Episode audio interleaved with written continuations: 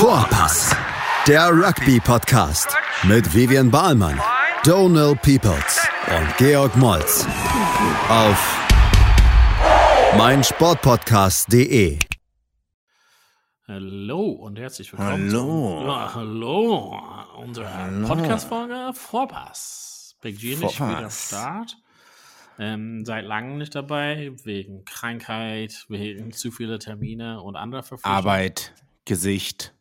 Genau, und äh, dein Knie, wozu wir halt mehr später ähm, erklären können. ähm, genau, wir sind da, wollten dann so ein kleines Review des Jahres halt machen. Ähm, natürlich ähm, hatten wir auch über den Sommer einen längeren Zeitraum, wo wir halt so unsere Pause gegönnt haben und wirklich den ein bisschen den Faden verloren hatten. Im Herbst ähm, waren nur sporadisch halt bei euch äh, im Ohr und äh, in den Kopfhörer. Ähm, aber wollten halt trotzdem so ein kleines Review und äh, Big G und ich haben so ein paar Notizen gemacht. Ähm, erstmal vielleicht einfach Big G, wie ähm, war dein Weihnachten? Wie geht es dir? Ähm, wie fühlst du dich? Mir geht's relativ beschissen. Der Strom ist hier zu Hause ausgefallen und die Kaffeemaschine geht nicht. Und ich frage, ich habe schon die ganze Wohnung auf den Kopf gestellt, deswegen äh, bin ich gerade ein bisschen äh, angesäuert. Ansonsten Weihnachten ähm, habe ich gutes Geschenk bekommen, Corona. Habe das Nice. auch direkt äh, weitergegeben. Ähm, Ach ja, Natürlich nicht gewollt. an deine Ja, ja, Eltern äh, hoffentlich nicht?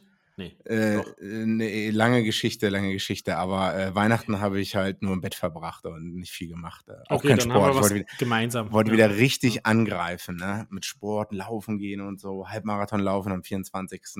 Naja, äh, ich habe viele Schokobällchen gegessen.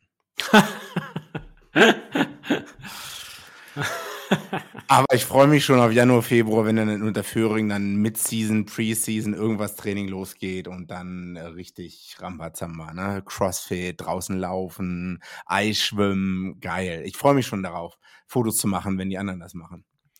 Gut, Hm. ja. Was ist hängen geblieben im Rugby-Jahr? Also du wirst also 2022. okay, egal wie es mir geht, nee, klar, einfach. Geht's dir okay? Ist alles okay? Nee, ich war like auch die, seit Weihnachten nur im Bett, war auch krank, aber nicht Corona, sondern ein Virus, was ganz viele Leute bestimmt hatten. Und ähm, genau, das erste Mal, dass ich wirklich krank bin, seit seitdem, keine Ahnung, seit langem auf jeden Fall. Und ähm, Ja. bin eben, eben noch nicht fit, leider. Aber, Aber fit genug für einen hier. kurzen Chat mit dir. Ja, ja, ja. Ich habe es mir noch extra aufgeschrieben, was ich bis vor Ende des Jahres machen will. Und das ist Podcast Donald hier, ne? Und Folge wann er was 2000, Folge 2897. bestellt. Ach so. So, jetzt Ja. geht's los. Ja, ja. Also dann ähm, vielleicht, du wolltest jetzt so ein bisschen Review passieren lassen, so ein paar Highlights, ein paar Lowlights von dir, was da so hängen geblieben ist. Ähm, vielleicht gibst du uns einfach eins raus und dann es auseinanderpflücken und ähm, genau. Tja, was ist hängen geblieben? Ähm, definitiv. Upp. Äh, Oh, Shots fired. also, ähm, Italien. Eins der hängengebliebenen Sachen von äh, 2022. Der Sieg in Wales, Capuzzo, Capuzzo, Capuzzo läuft aus der eigenen, äh, aus der eigenen Hälfte fast bis ins äh, walisische Mahlfeld ein. Ähm, der andere Typ scoret dann, aber eigentlich war es Capuzzo. Ähm, wird auch dazu beigetragen haben, dass äh, Wayne Pivac wahrscheinlich am Ende des Jahres gefeuert wurde und dass Italien auch zum ersten Mal in ihrer Geschichte äh, Australien zu Hause geschlagen hat. Ähm, also definitiv, ich meine, wir haben die letzten 20 Jahre im Podcast immer auf Wales, ähm, äh, auf Wales, auf Italien, naja, äh, nicht so gut drüber geredet. Und äh, jetzt zahlt sich anscheinend aus, dass man vielleicht zwei Mannschaften in der, ähm, im internationalen Wettbewerb, Wettbewerb hat, zwei Clubmannschaften und die richtigen Trainer auch anscheinend, ähm, ja, und das Talent richtig fördert. Und äh, das ist für mich auf jeden Fall was Positives. Äh, Ich glaube jetzt nicht, dass Italien die Six Nations na, die werden auch wieder schlechte Zeiten haben. Ich meine, nach dem Australien-Spiel haben sie gegen Südafrika relativ deutlich verloren ähm, in den Autumn Nations. Aber trotzdem für mich eins der, der Highlights, der hängengebliebenen Sachen 2022 auf jeden Fall. Und das verbinde ich eigentlich auch mit den Six Nations wahrscheinlich äh, von diesem Jahr. Ähm, Naja, ja. also das ist so die eine Sache. Ich habe das Spiel noch nicht mal geguckt, ärgere mich auch heute noch. Ähm, Das Wales-Italien-Spiel? genau, das habe ich nicht gesehen. krass. das, ja, nicht live. Ja, also ich, Ja. ja, also ich, nee, doch, ich glaube, ich habe es auch geguckt. Ja, es war interessant, weil in der Vorbereitung, weil so viel jetzt dieses Jahr schon vergangen ist und es fast jetzt, wir stehen kurz davor vom Six Nations ähm, dieses Jahr, also quasi in, in kommenden Monaten, ähm, dass ich einfach vergessen habe, wie es überhaupt abgelaufen äh, ist und musste ich kurz durch die ähm, Ergebnisse gehen und dann auch, keine Ahnung, dieses, also wenn ich halt dran denke, so dieses 30-24 gewinnt Frankreich zu Hause gegen Irland und äh, dieser Hansen-Versuch, äh, quasi aus der Luft einfach, ähm, ja. Ähm, aber das ist schon eine krasse Sache. Ähm, genau, ich kann das auch anschließen mit dem Italien-Sache, also das ist schon wahrscheinlich ähm, alles gesagt. Ähm, die, ja, also, ich weiß nicht, also, die hatten so mehrere so Fehl Fehlstarts äh, so in den verlaufenden Jahren oder vergangenen Jahren ähm, gehabt. Und ähm, ich glaube, das ist halt immer so, am Anfang denkt man so, ja, okay, keine Ahnung, immer so am Anfang stark und dann abschwächen sozusagen zu Ende hin. Mhm. Mhm. Aber ich glaube, dass einfach diese, dass die ein bisschen, also anders gesagt, ich glaube, indem die halt auch ähm, so langsam sich ähm, getrennt haben von diesen einen Personen, ist quasi die gesamte Mannschaft hinzu mhm. zu, okay, wir haben jetzt junge Leute und wir setzen quasi auf, vielleicht sind sie nicht so gut, aber der Potenzial ist ja größer. Und da ist die Hoffnung vielleicht ähm, ähm größer. Mm, ähm, dass das vielleicht einfach so ein Indikator dafür war, für wo es hingehen könnte bei Italien und zum Beispiel nur auf Parise zu setzen oder sowas ähm, und sagen, na okay, wir geben ihm den Ball und er wird schon was mhm. machen. Sondern die, die Gefahren, die hat Italien hat anbietet, sind ja vielfältig ähm, und dass es für den möglich ist, auch tatsächlich in mehreren Wegen jetzt sozusagen zu gewinnen, beziehungsweise mehr Gefahrpunkte auch ähm, also den Gegner ähm, gegenüberstellen kann. Dass das wahrscheinlich so der Fortschritt ist durch dieses Basis, was sie mit dem Trainer haben, mit den, dass sie mehr auf junge ähm, Spieler setzen ähm, und solches. Und du, du hast dich ja schon erwähnt. Ähm, das wurde halt schon in den Top oder Highlights ja von, von vielen Leuten sein. Caputo, ähm, genau, geht halt durch eine sehr müde Mannschaft, ähm, wie ein, ja, heiße Messer durch Butter ähm, mhm. und gibt dann den Ball ab. Genau, wie du gesagt hast, alle denken halt, ah, okay, er hat einen Versuch gelegt, aber es war eigentlich Padovani, weil er hatte eigentlich den, die Augen offen zu sagen, okay, vielleicht kann ich den Versuch legen, aber das ist ein hundertprozentiger Versuch, wenn ich den Ball abspiele. Ähm, genau, das ist halt quasi schon ein Highlight auf jeden Fall. Kann ich dir zustimmen? Ähm, eine Sache, wo du gerade Sergio Parisi erwähnst, ich meine, der Kapitän ist jetzt äh, Michele Lamaro, der äh, auch Flanker ist und äh, als Backrow-Spieler und der wurde irgendwie gefragt, ob er äh, Vorbild oder der nächste Sergio Parisi sein will oder so. Ich kriege den Zusammenhang nicht mehr ganz zusammen, aber er meinte, nee, äh, er, er strebt dafür, Richie McCord zu sein. Also mhm. das ist die Anspruchshaltung und da, wo man hin will, hat sich schon krass geändert in Italien. Ne? Also äh, man will halt oben mitspielen und man, man, man hat Bock und man sieht sich dazu auch in der Lage. Und ja, mal, mal sehen, ob die junge Mannschaft, der Typ ist auch S24, glaube ich, äh, spielt ja. bei Benetton, ähm, wie das weitergeht, wie die Italiener in der United Rugby Championship äh, sich weiter schlagen werden. Ähm, genau. Mal schauen. Ja, das war Italien. Ne? Highlight hängen geblieben?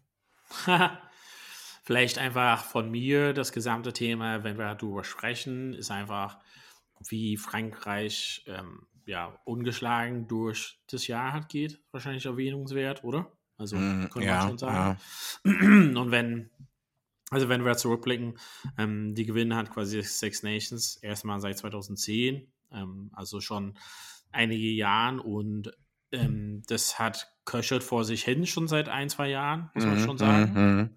Ähm, ja. Thema DuPont und ähm, Jalibert oder äh, Jaminet oder ähm, genau ganz viele junge Leute, die jetzt so quasi durch die Mannschaft jetzt gekommen sind und ähm, dann mit so ein, zwei Leuten mit Erfahrung, so Fiku, also als Leistungsträger dahin, dass dass die ähm, diese Transferperiode oder Übergangsperiode ganz gut äh, geschafft haben, indem die halt gesagt haben, okay, wir bringen halt so das, das, das äh, ein oder andere Spielmacher halt so rein, bauen mhm. halt drumherum, aber das Gerüst mit Trainer und Trainerteam insgesamt, mit Edward zum Beispiel als Defense Coach und solches, bauen die auf irgendwas hin und haben wahrscheinlich so gesagt, okay, das muss nicht innerhalb von einem Jahr passieren, sondern das köchelt vor sich hin und wahrscheinlich haben die ja. jetzt ein Jahr zu früh so den Peak gehabt, könnte man halt vielleicht sagen, aber auf oder vielleicht ein Jahr ja, Das früher. ist ja Irland.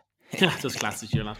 ähm, oder ein Jahr ähm, früher, als die vielleicht mitgerechnet hatten, ähm, deren ähm, Peaks halt geschafft. Aber letzten Endes, das ist irgendwas, was wir halt kommen sehen hatten. Und das ist nicht ja. irgendwie so, ach wow, Frankreich ist immer heiß und kalt, sondern das ist ähm, wirklich stetig besser geworden über die letzten paar ja. Jahren.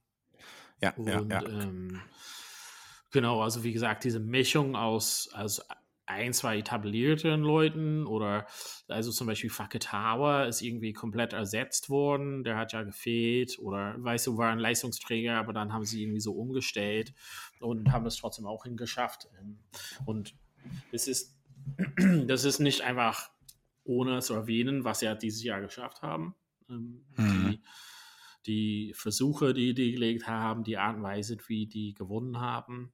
Ähm, genau, das, das ist auf jeden Fall Ich denke, äh, zwei Sachen, die das unterstreicht, die, oder, oder das, das ist jetzt das Ergebnis von mehr Konsistenz und Professionalität. Ähm, man hat die Spieler gehabt und ich glaube, früher war Frankreich immer so ein bisschen, wenn man öfters mal Podcast hört oder so aus dem Außen, ähm, wenn neuseeländische oder australische Spieler nach Frankreich gehen und über ihre Zeit da vor zehn Jahren gesprochen haben, ja. die meinten halt so, die Leute waren, es war katastrophales Training, äh, alle äh, ja. ging irgendwie mehr um Rotwein und äh, Zigarettenrauchen und sonst irgendwas und alles war ganz cool. Was äh, auch ganz wichtig ist, natürlich.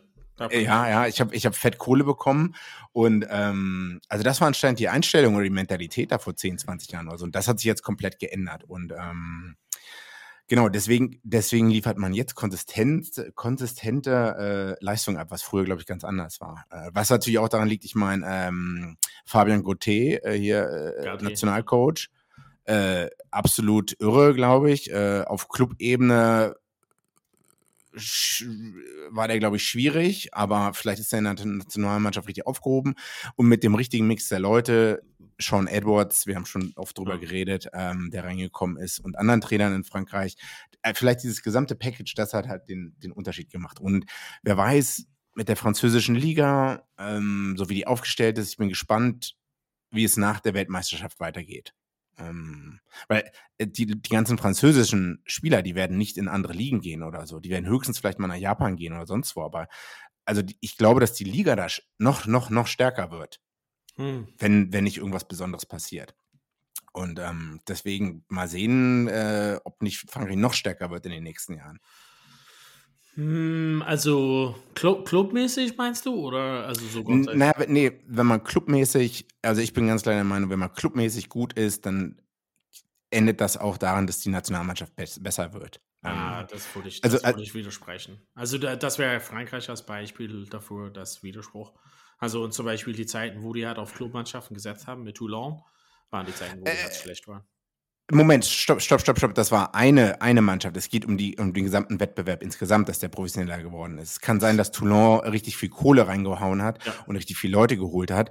Ja. Äh, aber wenn der Rest der Liga äh, ziemlich unprofessionell ist, dann bringt das nichts, wenn Toulon gut ist. Ich meine, wenn insgesamt der Wettbewerb, ja. in dem die Spieler sich bewegen, gut aufgestellt ist, dann hat das auch Auswirkungen auf die Nationalmannschaft. Und wir kommen noch ein anderes Sache, die hängen geblieben ist, oder ich weiß ja nicht. Wir können gleich weiterreden. Go for it, ja. Äh, das Schlechte bei, äh, mal sehen, wie es weitergeht mit Super Rugby in Australien und Neuseeland. Ist jetzt ein neues Thema, weil äh, die südafrikanischen Mannschaften sind nicht mehr dabei. Neuseeländische Teams werden nur noch gegen äh, australische Teams spielen. Ich glaube, die, die, haben irgendeinen Deal bis 2025 oder 2028 oder 2030 äh, ultra lang jetzt besiegelt, ähm, dass die Super Rugby weiterspielen werden. Da sind dann noch die Pacific Nations, die, äh, die die, äh, naja, die, doch die Pacific Nations Team drinne, Teams drinne. Aber der Wettbewerb ist insgesamt schlechter geworden. Es werden weniger Leute gucken.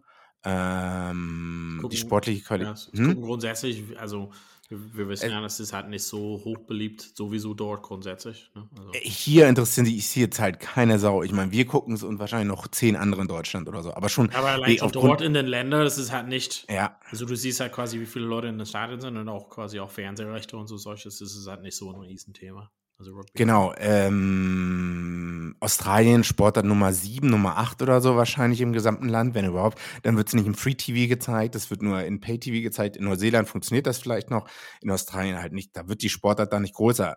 Alle sagen, Australien geht jetzt ins goldene Jahrzehnt mit ähm, äh, Commonwealth Games kommen und irgendwie, ich glaube, ich weiß nicht, ob Olympische Spiele auch noch. Auf jeden Fall haben, und die Weltmeisterschaft, ja. die haben jetzt zwei, drei, vier große Rugby-Events. Die Lions Tour kommt auch. Und das ist jetzt die Frage, ob Australien das schafft, halt das Schiff wieder rumzureißen, ne? To turn around the ship. Ähm, was ich aber eigentlich sagen will, dass halt Australien und Neuseeland Probleme in der Nationalmannschaft in der Zukunft wahrscheinlich haben werden. Mit der Qualität ihrer Spieler, weil die Club Competition nicht mehr nicht mehr so heiß umkämpft ist. Mehr Leute werden nach Japan gehen, mehr Leute werden nach Europa gehen, hm, weil da mehr Geld ist. Und Neuseeland wird, wird, schwierig, äh, wird schwierig sein, viele Leute zu halten. Mhm. Richie Moanga, wo geht er hin? 2023, ja, nach der Weltmeisterschaft. Ja, ja. Shannon Frizzell auch. Äh, und ich glaube, Richie, der soll eine Million pro Jahr bekommen oder so. Ich weiß nicht, ob Dollar oder Neuseeland-Dollar, also US-Dollar oder Neuseeland-Dollar. Auf jeden Fall hoffentlich nicht Yen, das wäre nicht so viel. Äh, nee, wahrscheinlich nicht. Ähm, ja, und die südafrikanischen Teams spielen und bereichern die europäische Club-Mannschaftsebene. Ähm, Ob das nun halt gut oder schlecht ist. Ja, ja. Das wird nicht schnell rückwirkend gemacht. Also es ist nicht, als ob es halt ein Experiment ist, der sagt, ja. oh ja, naja, das ging halt nicht so gut. Also das ja, also die Zukunft von Super Rugby ist wahrscheinlich auch schon ein Thema. Ähm, ich dachte, wo du halt angefangen hattest, ähm, dachtest du, äh, ich dachte, du wolltest ansetzen an so einen anderen Tiefpunkt oder Lowlight. Ähm, Thema englische Rugby, weil du hattest gesagt, Clubmannschaften und wo es halt in den Clubs halt nicht so läuft. Also man kann ja sagen, was man will über Premiership in England. Also es ist mega anschaulich, aber die Qualität ja. ist halt nicht so bombastisch. Also man sieht das ähm, quasi grundsätzlich, dass die ähm, Mannschaften zwar gutes Rugby spielen oder dass die, wie gesagt, die Spiele ähm, gut sind anzuschauen und es passieren hat viel, aber das ist so ein bisschen, hat man auch so immer, habe ich immer über Super Rugby gesagt, so Defense Optional, ähm, aber so ein bisschen ist es halt so eher so ein Indikator dafür, dass es vielleicht irgendwie nicht so 100% stimmt. Und ja. alles da, ähm, also, also wir müssen halt schon sagen, Wasps, also Worcester ist auf jeden Fall dramatisch. Also Wasps ist aber so eine Mannschaft ähm, mit einer großen Historie und ähm, nicht so lange her, wo die selber Premiership gewonnen haben, ähm, Champions Cup und solches. Und was halt beunruhigend ist, ist quasi, ich hatte jetzt, ähm, ich weiß nicht warum, aber irgendwas, als Bericht von jetzt vor ein paar Tagen über Stade Francais oder sowas, glaube ich, mal gelesen. Und da ist zum Beispiel Odogwu, der ähm, bei Wasp spielte und eigentlich vor vielleicht zwei Jahren oder weniger Zeit hochgepusht wurde von einigen Leuten und auch in der mhm. Nationalmannschaft. Also quasi, okay, das ist Next Big Thing und hat quasi mhm. auf Innen gespielt, ganz viel für Wars und dann war verletzt und dann auf Ecke und solches. Und ist schon ein cooler Spieler, also sehr verletzungsanfällig, glaube ich, erstmal. Ähm, aber war dann für mich so krass. So Engländer in Frankreich, das passiert eigentlich nie, also so gut wie, also es ist selten, ne? also manche Leute schon. Aber jetzt merkt man schon, okay, also die sind äh, dahin, weil die halt einen Club gesucht haben und manche Clubs haben so ein, zwei Spieler gesucht und dann waren die ganzen Wasp und Worcester-Leute standen halt plötzlich, boom, arbeitslos und zur Verfügung. Aber das ist halt beunruhigend, wie dieses, ähm, ja, also die Auseinander-Dispersion von den ganzen Leuten, also von England raus in anderen ähm, Länder sozusagen, dass sie halt irgendwo anders hingehen muss, in Japan oder äh, Frankreich oder Irland oder whatever, um deren Geld zu verdienen. Und das ist halt ja so beunruhigend, weil letzten Endes sind es halt nicht so viel sozusagen Arbeitsstellen in Anführungszeichen, wo man ja. halt arbeiten kann. Also es ist nicht wie so hier so der Markt so grundsätzlich, sondern es gibt nur bedingt professionelle Mannschaften. Und wenn wir schon zwei verlieren und sagen wir mal, wir haben einen Kader von, weiß ich nicht, 40 Leute, sagen wir mal, jeweils zweimal 40, 80 Leute. Und wenn wir halt sagen, davon sind wirklich, keine Ahnung, keine Ahnung, die Hälfte sind wirklich Top-Leute, keine Ahnung, jetzt nur blöd gerechnet. Da ist halt 40 Top-Leute, die plötzlich so dastehen und sagen, oh, ich brauche so einen neuen Arbeitgeber. Und die meisten Vereine, so auch weltweit oder europäisch weit, sitzen nicht da und sagen, boah, wir brauchen noch zwei, drei Leute. Also es sind halt nicht, Mhm. sind halt nicht zehn oder zwölf Mannschaften, die plötzlich drei, vier Leute brauchen, so in Europa, sondern Ja. vielleicht brauchen die einen Spieler oder bedingt auf eine Position, keine Ahnung, Oster nimmt hier Sutherland auf erster Reihe, weil die da schon vielleicht ein bisschen dünn ausgestellt waren oder ähm, weil jemand verletzt war oder whatever.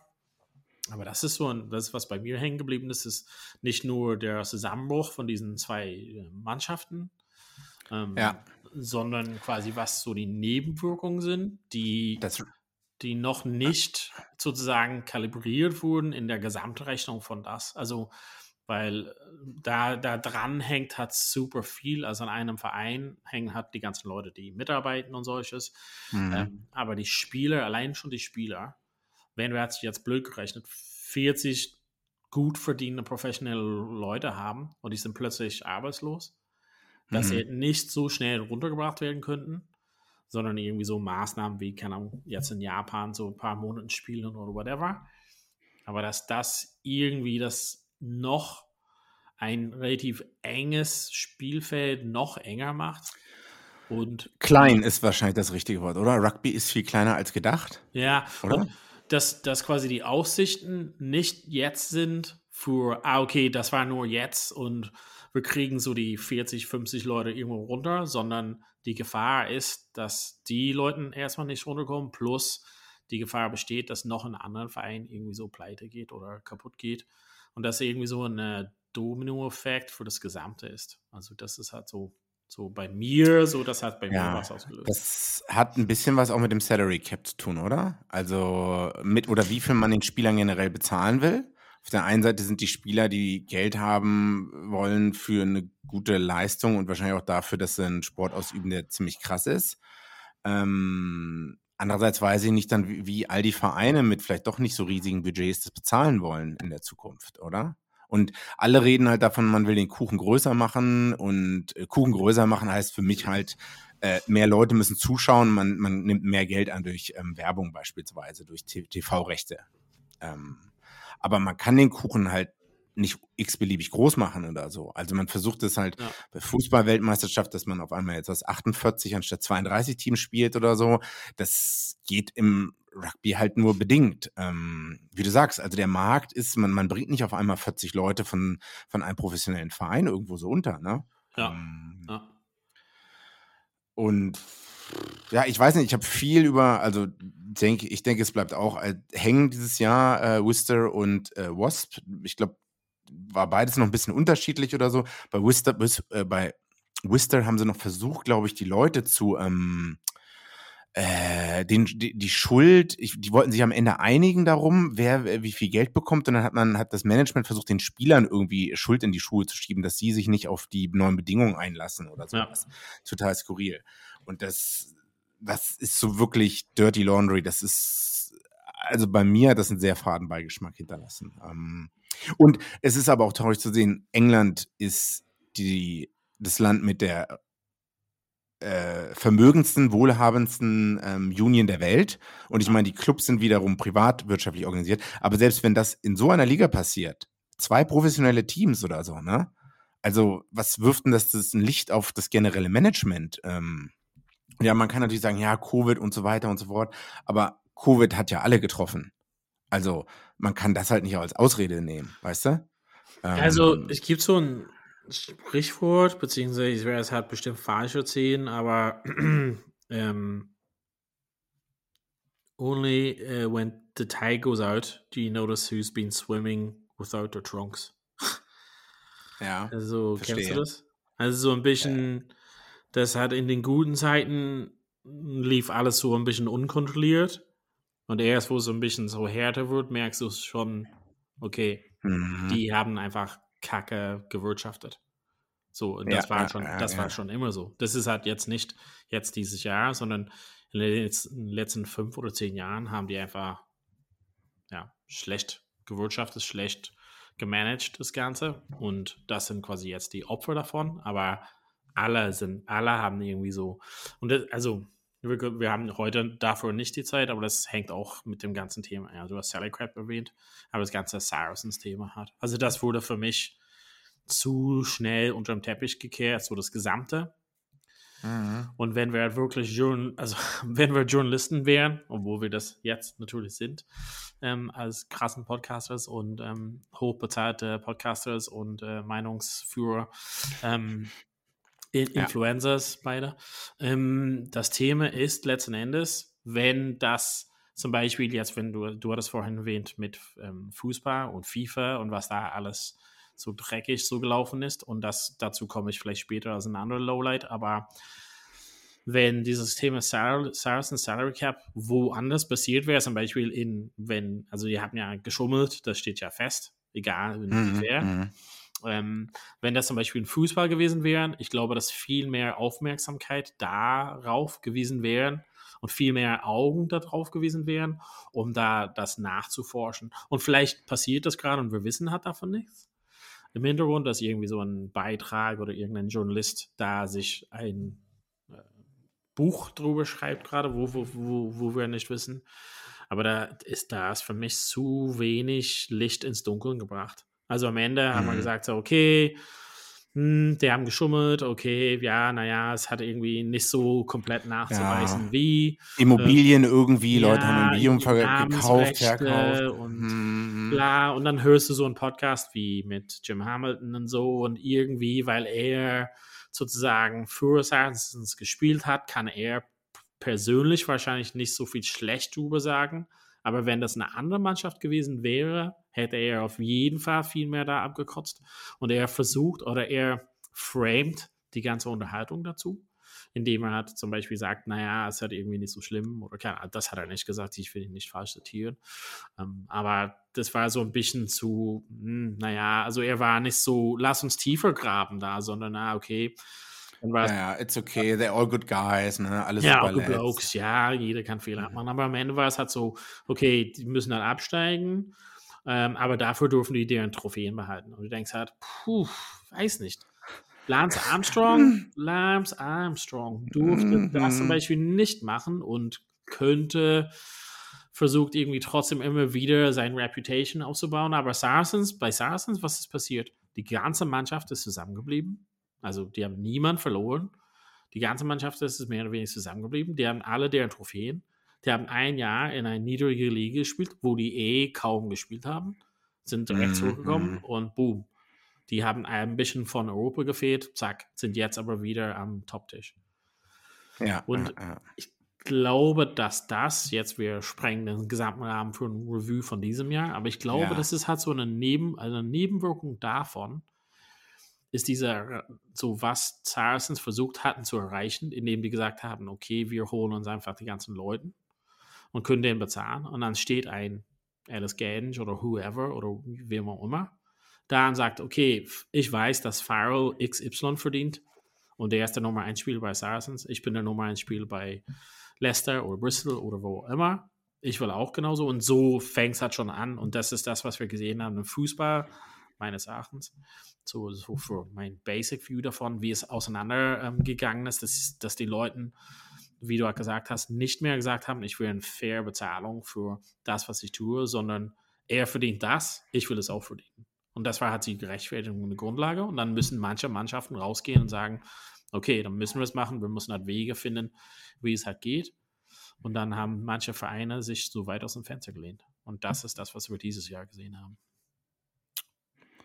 Okay, ja, äh, bin ich vollkommen bei dir. Äh, machen wir jetzt eine Pause. Alles klar. Dann bis gleich. Wir gehen noch weiter. Gibt es ein, zwei andere Themen zu besprechen in unserer 2022 Review oder wie Sepp Blatter war. 2022. Bis gleich bei Vorpass. Vorpass. Fucking hell. Oh, he's back. Wir, wir sind zurück. Ähm, weiß nicht, ob man schimpfen kann, darf, aber ähm, ja, auf jeden Fall Teil 2. Big G, was würdest du sagen zu unseren verpasst Zuhörer für 2020? Ja, also wir haben jetzt das Ende von 2022. Was kommt nächstes Jahr? Die Weltmeisterschaft. Und ähm, meine Lieblingsbeschäftigung ein paar, einmal pro Woche oder einmal im Monat ist mir immer die Qualifikations, äh, den Modus anzuschauen, wie, wie Mannschaften sich qualifizieren können, weil ich auch Hoffnung habe, dass Deutschland da irgendwann nochmal reinkommt, beziehungsweise war da drin, aber äh, dass die erfolgreich mal weiterkommen. Ähm, absoluter Überraschungsmoment für diese Weltmeisterschaft Chile qualifiziert ähm, in einem Spiel zu Hause gegen die USA, wo der Platz unter Wasser stand.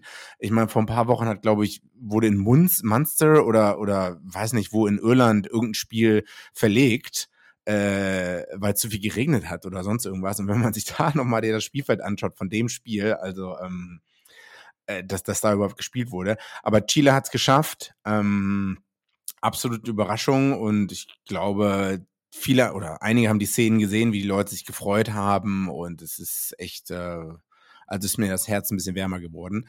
Was nicht so gut gelaufen ist, dann wiederum USA, Kanada, waren dann die Enttäuschungen. Also äh, Kanada war vor ein paar Jahren noch viel besser. USA hat in acht Jahren, in neun Jahren die äh, Weltmeisterschaft. Ist halt die Frage, wie die irgendwie das Ding wieder aus dem, den Karren aus dem Dreck ziehen. Ich meine, Major League Rugby läuft zwar, aber zwei Teams wurden, glaube ich, disqualifiziert wegen ähm, Salary Cap Breaches, soweit ich es verstanden habe. Ähm, und ich bin gespannt, wie die es in acht, neun Jahren schaffen, das Schiff wieder auch herumzureißen. Ähm, nächster Verlierer in demselben Kontext ist Spanien. Du hast es ja auch mitbekommen. Äh, Spanien war schon qualifiziert, haben schon Fotos gemacht, Qualified, Rugby World Cup 2023, was passiert ein paar Wochen später. Irgendein niederländischer Prop, glaube ich, wurde eingesetzt. Ich weiß nicht für welche Spiele. Man hat dann gesehen, ich glaube über seine Facebook, Social Media Posts, dass er sich nicht die ganze Zeit in, in Spanien aufgehalten hatte. Ich weiß nicht, es war, es wurde nicht aufgeklärt, auf jeden, oder ich habe es nicht mitbekommen, auf jeden Fall wurde Spanien disqualifiziert. Und das ist schon, also echt bitter. Wie sowas zweimal passieren kann in Folge, ist, ist eine Katastrophe. Ähm, dafür hat es dann Portugal geschafft im Rapid Charge Turnier gegen die USA. Äh, ich glaube, der Verbinder von denen äh, hat ein Penalty in letzter Minute 16-16 Ausgleich geschafft und äh, dadurch ist die USA dann zu Hause geblieben und äh, Portugal hat es geschafft. Aber ja, das sind die Dramen. Ich meine, wir reden alle immer über Six Nations und, und Super Rugby und Australien, Neuseeland, aber das sind so die Dramen, die sich abspielen, von denen man, glaube ich, nicht so viel mitbekommt und wo aber auch krass viel Emotionen drin sind. Und weiß nicht, da würde ich mich auch freuen, wenn das mehr Leute ein bisschen gucken. Und äh, ja, das war so für mich. Ist das auch bei dir hängen geblieben? Bist du noch da? Bist du eingeschlafen? Ja, ähm, eingeschlafen so kurz, aber trotzdem noch da. Ähm, ja, ist diese ganze WM-Sache ist natürlich irgendwie. Also ich glaube, da bist du ja tiefer drin als ich. Ich glaube, er hat am Rande.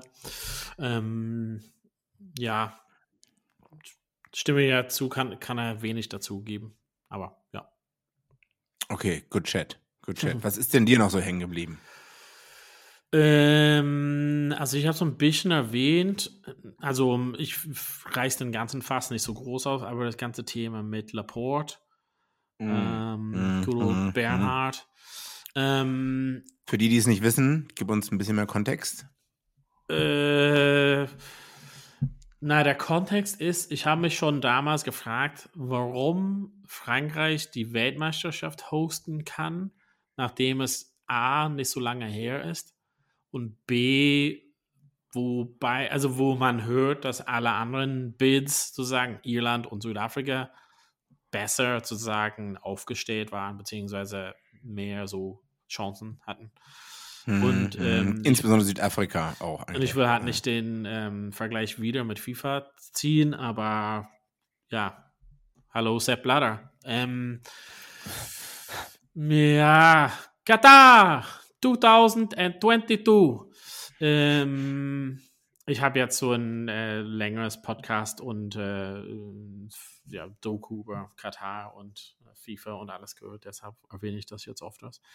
Ähm, aber grundsätzlich, Laporte ist scheinbar zusammen mit, ähm, oh, wie heißt jetzt noch der Sponsor von Neuseeland quasi, ähm, haben sie so ein paar dubiose Sachen halt, ähm, also anscheinend halt gemacht. Und es sieht halt nicht gut aus. Und da ist halt auch schon ein bisschen so ein wieder das Thema, warum wird das nicht noch mehr nachgegangen und ähm, der ist halt ja. so quasi immer noch im Amt. So sehr so teilweise so von, also ist ja so ein bisschen so eine Mischung aus, ja, Bestrafung auf Bewährung und äh, ja, du musst halt so einen Posten halt abgeben, aber das andere kannst du noch behalten und Frankreich natürlich wird der WM trotzdem stattfinden und bla bla bla. Also so solche Sachen, das hat irgendwie für mich, weil ein Freund von mir gesagt hatte, okay, ich habe gesagt, ich boykottiere, also ich gucke halt den WM-Fußball halt nicht aus verschiedenen Gründen. Aber dann hat er gesagt, ah, okay, würde es dir so leicht fallen, das bei Rugby zu tun? Und dann habe ich mir erstmal gesagt, okay, das ist halt gar kein Thema für mich, weil das würde halt nicht vorkommen. Und dann mit so ein paar Sachen, so dieses Thema, so also wie man mit LGBTQ plus ähm, so umgeht, von dann so ein paar Spieler erwähnt wurde und wie hat Katar Sponsorship hat machen, Sponsorship machen will ähm, oder solche Airlines drüber hinaus äh, ins anderen Sportfelder plus dann Laporte und diese Sachen. Das war für mich irgendwie so ein bisschen alles nicht so geil. Ja, ich meine, das mit, äh, wie man Minderheiten behandelt, ne, äh, Rugby sieht sich da immer sehr auf einem hohen Ross, aber wir spielen halt äh, Dubai Sevens seit 10.000 Jahren, ne? Ähm, ist halt die Frage, wie da Minderheiten ähm, behandelt werden. Und das ganze Thema, wo man halt in Katar einen Riesenfass aufgemacht hat, hat man bei Rugby Dubai Sevens nie so wirklich drüber gesprochen. Zumindest nicht meiner meines Kenntnisstands nach. Ja, aber Bernhard Laporte, ähm, zweijährige Bewährungsstrafe wegen ähm, Nepotism, Freundschaftsdienste und und und. Und es war so, dass er einen ähm, Sponsoring-Kontrakt seinem guten Freund Mo Moet Altra ähm, zugestanzt hat, mhm. der wiederum der Milliardär ist und dem der äh, Club Montpellier gehört. Und Altra ist wiederum die Unternehmensgruppe oder die Firma, die auch jetzt die All Blacks sponsern. Die haben dieses komische, ja. äh, sieht aus wie ein Vogel oder so ähm, ist jetzt auf den Shirts drauf. Und die wurden beide, glaube ich, schuldig gesprochen, ähm, aber die, ich glaube, es ist in Berufung gegangen oder so. Aber es wirft halt ein super schlechtes Licht auf Rugby und zeigt aber eigentlich auch wieder, egal ob man beim Fußball, Rugby, Handball oder Schach ist, überall, wo es Intransparenz gibt, nutzen Leute das halt eiskalt und gnadenlos aus. Und ja, ich weiß nicht, ist, ist, ist komplett untergegangen, so habe ich das Gefühl. Also, ich habe es auch nur zufällig, glaube ich, rausbekommen. Irgendwo, ich weiß nicht, ob es im anderen Podcast erwähnt wurde oder mal in einem Zeitungsartikel. Aber ja, anscheinend hat man sich damit auch abgefunden, habe ich so das Gefühl. Naja, die sind halt korrupt. Ja, passiert überall, ne? Ja. Was ein bisschen traurig ist. Ja. Gut. Ähm, Was gibt's noch von dir? Ja, zum nächsten korrupten, na, weiß nicht. Äh, ich hatte noch aufgeschrieben Six Nations und European Under 20. Was ich damit eigentlich meine, ist das Aussperren von Georgien nach wie vor aus den Six Nations. Und eigentlich müsste man die Six Nations ein Jahr abschaffen und eine Europameisterschaft einführen im Rugby. Ähm, mit Südafrika. Das ist. ja, nee, nee, nicht mit Südafrika, aber das halt Georgien, Rumänien, Portugal, Spanien mehr Spiele haben ähm, gegen hochklassigere Mannschaften, was aber nicht passieren wird, weil Six Nations wird Six Nations bleiben. Und ähm, also alle reden immer davon, äh, we want to grow the game und so, aber keiner will was dafür tun. Das ist so ein bisschen schräg und äh, Ah, das stimmt Georgien, nicht so ganz. Aber ja. Hm? Das stimmt so? nicht so ganz. Äh, Wieso? Ja, man kann tatsächlich dagegen sprechen und sagen, man will halt quasi grow the game. Okay, das, was versucht wurde in um, Amerika mit grow the game, mit Clubmannschaften aufbauen, plus quasi die Weltmeisterschaft dahin legen, verlegen und Spiele in Länder und Orte haben, wo es sonst nicht gibt. Aber ich verstehe deinen Punkt. Okay. Gut, das ist jetzt auch noch ein größeres Fass, aber es bleibt immer so ein paar dabei. Geschmack. Äh, Georgien hat jetzt gezeigt, äh, ich meine, in dem Spiel gegen Wales, Wales auch, was hängen geblieben ist neben der Niederlage gegen Italien, dass, äh, dass Georgien äh, da gewonnen hat und dass auch äh, Georgien äh, Stürmer, äh, die walisischen Stürmer, äh, naja, weggemacht hat, sage ich mal so. Das zeigt ja, dass sie halt wettbewerbsfähig sind und dass man ihnen auch eine Chance geben sollte. Ähm, Ja, und ich habe halt das Gefühl, das wollen insbesondere Schottland und Italien und vielleicht jetzt auch Wales verhindern, weil sie halt Angst haben, dass wenn es irgendwie eine Relegation geben würde oder sowas in der Art, dass sie dann auch mal dran wären in irgendeinem Jahr. Und das wäre eine Katastrophe. Deswegen bleibt es bei, wie man so schön sagt, Ring-Fencing der Six Nations und auch in dem U20-Wettbewerb darunter ist es, glaube ich, ähnlich. Ähm, und dann wird es halt schwierig, dass, dass sich das Spiel irgendwie weiterentwickelt und dass mehr Leute Rugby spielen. Und ähm, naja, das ist so für mich hängen geblieben bei der ganzen Six Nations ähm, European Rugby Geschichte. Ja. Äh, b -b -b du hattest vorhin erwähnt mit Renard, also ich glaube, du wolltest ja da reingehen. Ich denke, das wird bei den meisten Zeitungen, Podcasts dieses Jahr auftauchen. Einige werden es eher zusammenfassen unter äh, Dummheit Bernard Foley. Ähm, ich meine, wir haben darüber auch lange und breit diskutiert. Ich habe in WhatsApp-Gruppen darüber lange und breit diskutiert, aber äh, es wird Änderungen geben. Also für die, die es nicht mitbekommen haben, ne, äh, Australien lag vorne zu Hause gegen Neuseeland, hätte gewinnen können. Foley hätte nur Penalty kicken müssen. Ähm, dann hätte Australien Lineout gehabt. Stattdessen hat Foley vertrödelt, es hat zu lange gedauert und ja. Mathieu Renal hat Penalty awarded. Neuseeland hat das Scrum genommen, äh, in der Mitte Center Post und dann, glaube ich, auf der Ecke hat Jody Barrett gescored. Ja. Und ähm, das hat die Herzen vieler Leute gebrochen. Und ich glaube, es gibt aber jetzt Änderungen, die reinkommen in nächstes Jahr, dass man halt wirklich darauf achtet, dass innerhalb von 90 Sekunden die Erhöhung genommen wird, dass innerhalb von 60 Sekunden der Penalty genommen wird, dass ähm, Scrums äh, Reset nicht so oft vorkommt oder dass auch Scrums innerhalb von 60 Sekunden stattfinden müssen.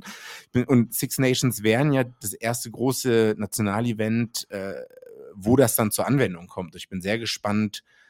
Äh, gut, das machen wir dann aber in der Preview fürs Jahr. Wie das dann wirklich in der Praxis umgesetzt wird. Ähm, ja, das ist aber ein großer Talking Point, der, glaube ich, glaube ich, wichtig ist 2022. Ansonsten Öland-Trip zu Neuseeland. Ne? Ja, ist wahrscheinlich äh, so ein Pluspunkt bei vielen Leuten halt hängen geblieben. Ähm, ich meine, Peter Omani weint. Ja, irgendjemand hat ihnen Zwiebel gegeben. Ähm, also ich schätze mal, dass, wenn die Leute die Spiele gesehen haben, das war schon geile Spiele. Ähm, wir müssen halt nicht so ins Detail reingehen, aber das ist schon, ähm, Leute sagen, vergleichbar mit Weltmeisterschaft gewinnen. Ist auf jeden Fall so ein ähm, Tat, was halt nicht so leicht umzusetzen ist. In Neuseeland hat eine Serie gewinnen und quasi zwei Spiele von drei und theoretisch das dritte Spiel war auch ganz schon eng gewesen. Ähm, aber letzten Endes das ist schon was Unglaubliches. Ähm, und die Art und Weise, wie Irland jetzt quasi die Top-Mannschaften, äh, beziehungsweise die so Südhemisphären-Mannschaften jetzt äh, geschlagen hat, ist schon mhm, mhm, das muss man mitnehmen. Also sei es Australien, Neuseeland oder ähm, Südafrika. Alle in einem Jahr zu schlagen, ähm, ist schon was Besonderes. Tja. Also Irland zu Recht auf Platz 1? Oder ist Frankreich gerade Platz 1? Ähm, Weiß man gar nicht. Also das ganze Thema mit diesen Rankings würde ich halt nicht so viel ja. einlesen. Also wenn es hart auf hart kommt zu Thema ähm, Wahrscheinlichkeiten zu Weltmeisterschaft gewinnen, was worauf das hinausläuft, ist trotzdem hm, Frankreich und Südafrika hm. haben kurz die Nase vorn, würde ich mal sagen. Genau. Hm, hm, hm, dann, dann Irland und jetzt unberechenbar England und äh, Neuseeland ist wieder im Kommen, würde ich mal sagen. Ja. Und den Rest ist eher schon ja, Outsiders. Ja, ich glaube dann, äh, was bleibt denn noch hängen? Ja, noch eine letzte Sache. Hm, was hältst du so als ihre von dem ganzen Champions Cup-Ding und URC und Challenge Cup und so? Ich meine, da wurden jetzt zwei Runden gespielt, man hat das Format geändert, weil es davor zu viel Dead Rubber, Rubber Games gab. Die Südafrikaner sind drinne. Hm. Es gab enttäuschende Zuschauerzahlen in der zweiten Runde, die vor drei, vier, zwei, drei Wochen ausgetragen wurde. Vielleicht, weil die Weltmeisterschaft Fußball-Weltmeisterschaft zeitgleich stattfinden, vielleicht weil es auch arschkalt war. Hm, äh, meinst du, das kann, ich meine, das ist das erste Jahr, wo sie es jetzt umgestellt haben, jetzt sind die Südafrikaner komplett drinne. Meinst du, das Ding wird größer, das wird noch interessanter, mehr Leute werden sich dafür begeistern können? Mm, also lassen, das sind sehr viele Fragen auf einem. Ähm, mm, also UFC-Thema würde ich mal sagen, da haben die es im Griff, das sieht gut aus. Ähm, wettbewerbsstark, südafrikanische Mannschaften reingeben, check.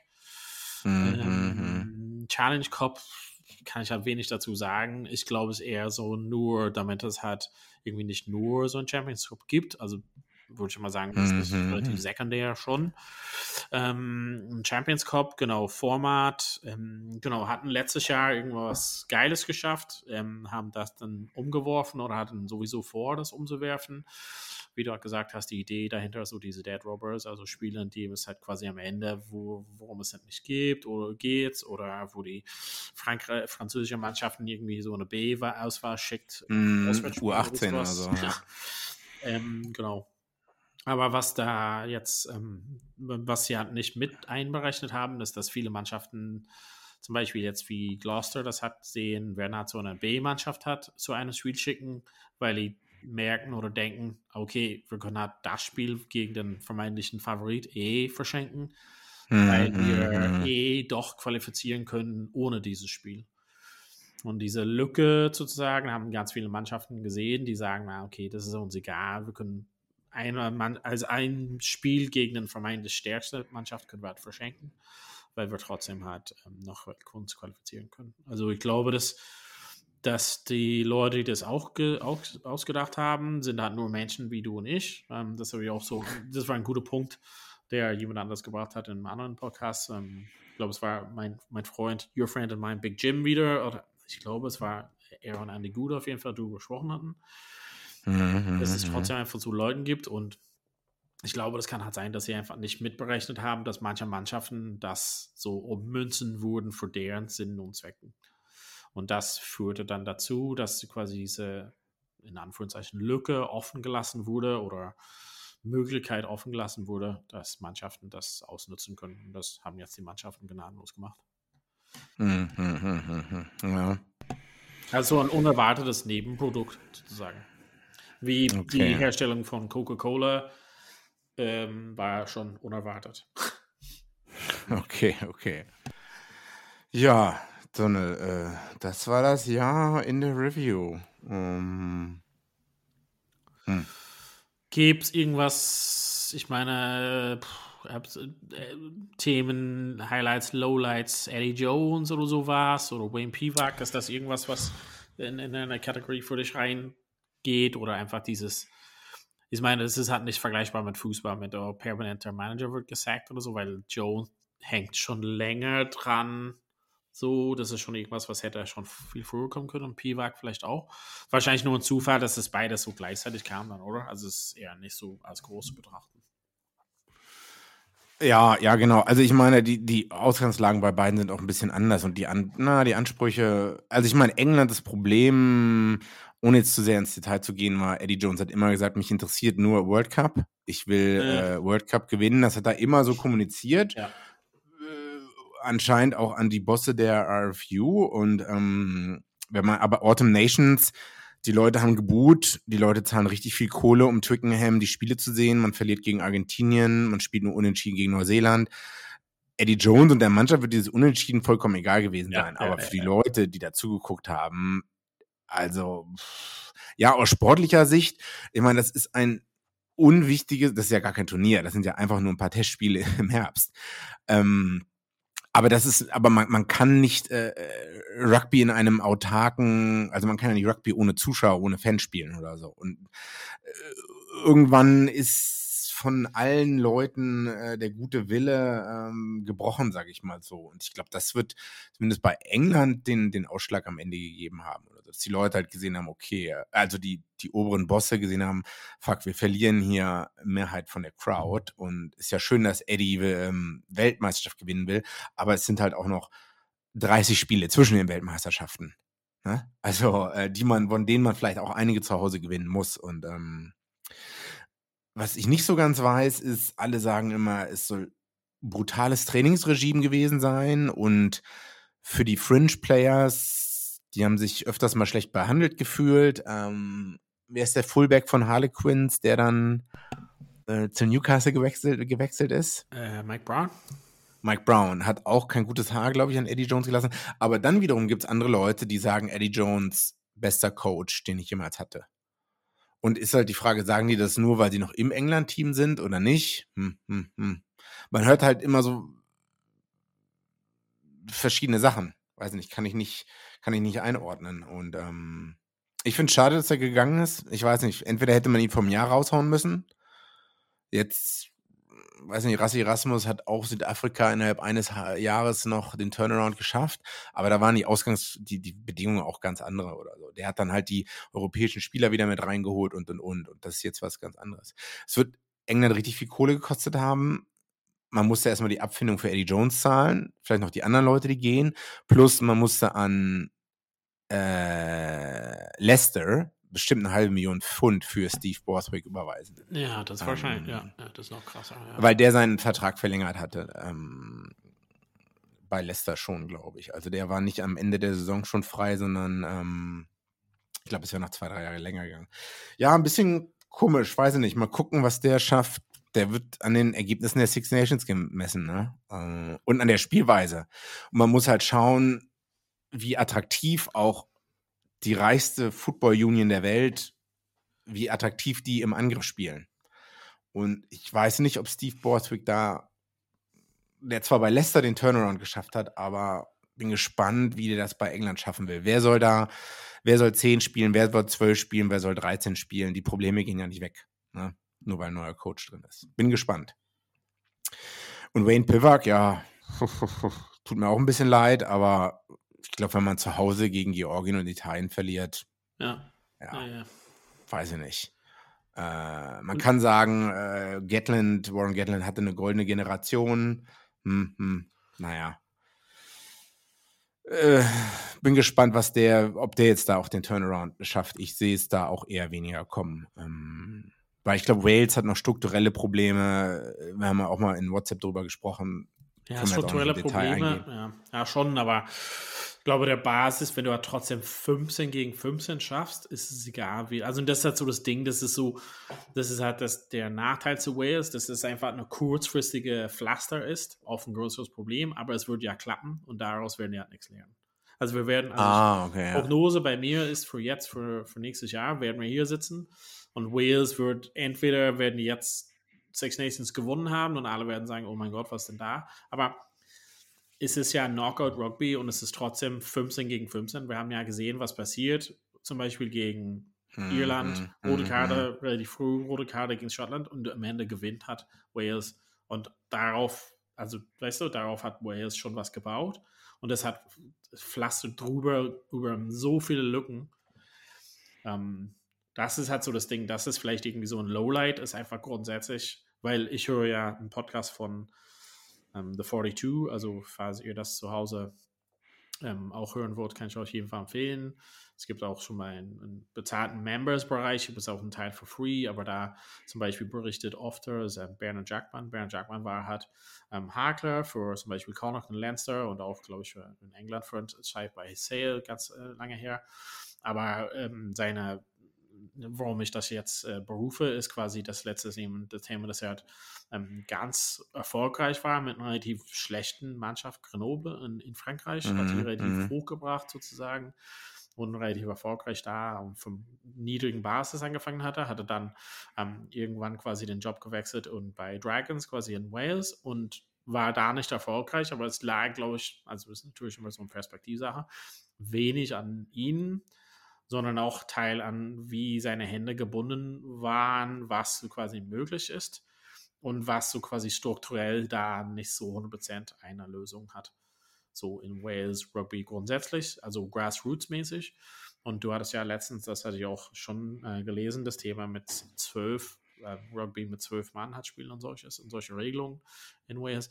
Und es sieht halt nicht positiv aus. Und dagegen wird gerade, also die Steuern hat gerade nichts dagegen, und mhm, mhm. sich darauf, ah ja, irgendwann, wenn es halt irgendwie wir das zusammenkriegen, dann spielen wir halt eh Premiership Rugby oder sowas, weil es halt besser ist. Und das ist irgendwie die Hoffnung auf irgendwelche Sachen, die nicht auskommen werden.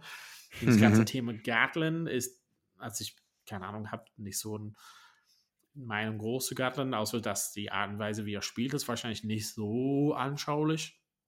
Also, oder es war zumindest als Basis.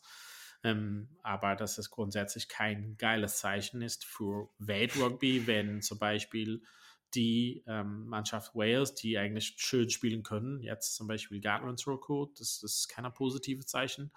Und Borthwick mhm. hast du ja erwähnt. Borthwick ist ja nicht erfolgreich dadurch, indem er gesagt hat, wir spielen ein New Brand of Rugby oder irgendwas Besonderes, sondern wir machen halt die Basics und wir setzen darauf halt relativ viel Wert und machen das gut und Kickspiel und solches und Verteidigung. Und sein Basis ist auf ja was gebaut, wo wir halt sagen, okay, das ist nichts Neues in Anführungszeichen. Und auch diese Wegbewegung von Eddie Jones, also Steve Borthwick ist ja erfolgreich unter Eddie Jones geworden. Also das ist irgendwie so, ja. so Zeichen für Rugby grundsätzlich. Irgendwie, keine Ahnung, fuchs mich so ein bisschen, was, was soll ich daraus lesen? So, ähm, wenn es gewesen wäre, dass er wie geplant übernommen hätte von Jones, nachdem Eddie Jones die Weltmeisterschaft mit England gewonnen hätte, dann wäre es vielleicht anders gewesen. Aber jetzt übernimmt der von Jones, der quasi die Mannschaft gegen die Wand gefahren hat und das schon nicht nur dieses Jahr. Ähm, dann weiß ich auch nicht so, wie die Weltgrundlage ist mhm. für Rugby, wenn zwei ähm, Leistungsträger, also wir können ja positiv über Italien sprechen, aber wenn wir wirklich Top-Mannschaften sprechen, sprechen wir jetzt nicht mehr von Wales in England. Also das sind Mannschaften, die komplett abgerutscht sind. Und ja das sieht halt nicht so, als ob die Kurve kriegen. Also es kann ja diese New Coach Bounce, also beide, also wir können halt hier sitzen in drei Monaten und sagen, ah, okay, jetzt Wales und England sind die Mannschaften, aber das wäre jetzt gegen den Strömung oder so, das so, ganz ehrlich gesagt, also das wäre schon ja. eine Überraschung. Also Frankreich ist die mit Pedigree, die haben sich jetzt hingelegt, die waren jetzt die letzten Jahre immer wieder stark, Irland auch und haben jetzt das auf dem Lebenslauf unter Beweis gestellt. In England und Wales nicht. Also das waren halt immer so Momente sozusagen oder keine Ahnung. Ja, so ja, Dr. Jekyll und Mr. Hyde manchmal so, ne? Also das hat irgendwie hm, teils so die Halbfinale mit Neuseeland und dann Finale gegen Südafrika. Also irgendwie so von derselben Mannschaft. So, das ist halt irgendwie hm. nicht erklärbar für mich sozusagen. Das, und da, das ist halt irgendwie so dieses grundsätzliche Zeichen als Lowlight für Weltrugby zu sagen, ist das halt, ist das Fortschritt grundsätzlich für solche Mannschaften? Ähm, oder ist es halt ein Rückkehr auf das, was wir erkennen? Hm. Ja, guter Punkt. Ja, mal sehen, was wir in drei Monaten sagen, nachdem die Six Nations vorbei sind. Ja, Hast du noch irgendwas oder was du halt jetzt?